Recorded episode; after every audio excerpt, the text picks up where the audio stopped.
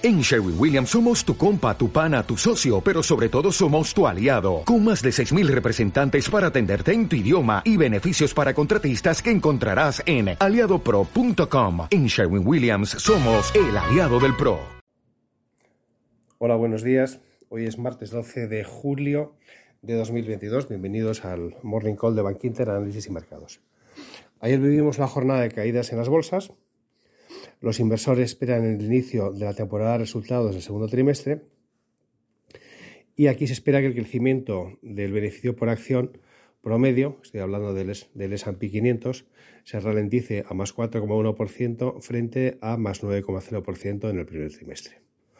Hoy publica Pepsi, pero lo importante empieza el jueves con las publicaciones de los bancos. Ese día publican JP Morgan, Morgan Stanley y First Republic Bank. el viernes más bancos, PNC, Bank of New York, Wells Fargo y Citi, y así hasta el lunes que terminaremos de conocer los resultados de los principales bancos. Se espera que sus resultados caigan, estamos hablando de retrocesos entre menos 17 y menos 51%. Además de, además de esta mala previsión, surgen los temores sobre el COVID-19 a causa de los nuevos rebrotes en China. Y también en negativo está la retirada de la oferta de Elon Musk para comprar Twitter, que, la conocimos ayer. Con todo esto, ayer el Eurostox 50 cerró con una caída de un menos 1,0%, el S&P 500 menos 1,2% y el Nasdaq 100 menos 2,2%. Lo peor fueron telecos, consumo y tecnología. En el mercado de bonos, eh, día de alegría, con caída en las tires de los principales bonos soberanos, aunque fue una jornada de más o menos, ralentizándose estas caídas pues, al cierre de la sesión. Así el T-Note cerró con una rentabilidad del 2,967%, fue una subida de más 2,6 puntos, perdón, una caída de menos 2,6 puntos básicos, llegó a caer menos 10,2 y el, el pues por poner otro ejemplo, su rentabilidad cayó menos 9,9 puntos básicos a 1,239%. Retroceso del petróleo tras las alzas del fin de la semana pasada con el Brent cayendo menos 1,8% y el West Texas menos 2%.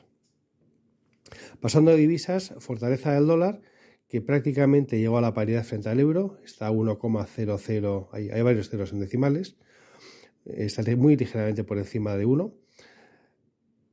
Esto supuso ayer una, una, apreciación del dólar del 0,3% y superior frente al yen, que se apreció un 1%.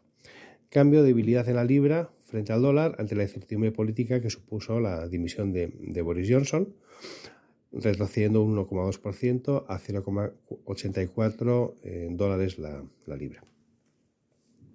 Pasando a la jornada de hoy, lo más importante es que estamos en una semana de bancos centrales. Mañana se reúnen los de Corea del Sur, Nueva Zelanda y también Canadá. Se espera que todos ellos suban tipos en 50 puntos básicos. Y para avivar todavía más el debate sobre los tipos de interés, ayer Bostic, que es el presidente de la Fed de Atlanta, se manifestó a favor de una subida agresiva de tipos en la próxima reunión de la Fed en Estados Unidos, pues el día, los días 26 y 27 de julio. Está por ver la postura del BCE, que se reúne con, anterioridad, el 21 de julio. Hoy a primera hora hemos conocido el PPI de Japón del mes de junio, que ha salido peor de lo esperado, y también la confianza del consumidor en Australia, también peor de lo, esperado. Siguiendo con la macro, hoy se publica el sentimiento económico alemán, el CIU, del mes de julio, que se espera empeore a menos 40 desde menos 28 en el mes anterior. Y mañana conoceremos el IPC de los Estados Unidos, también junio, que se espera que aumente a más 8,8% desde más 8,6% en mayo.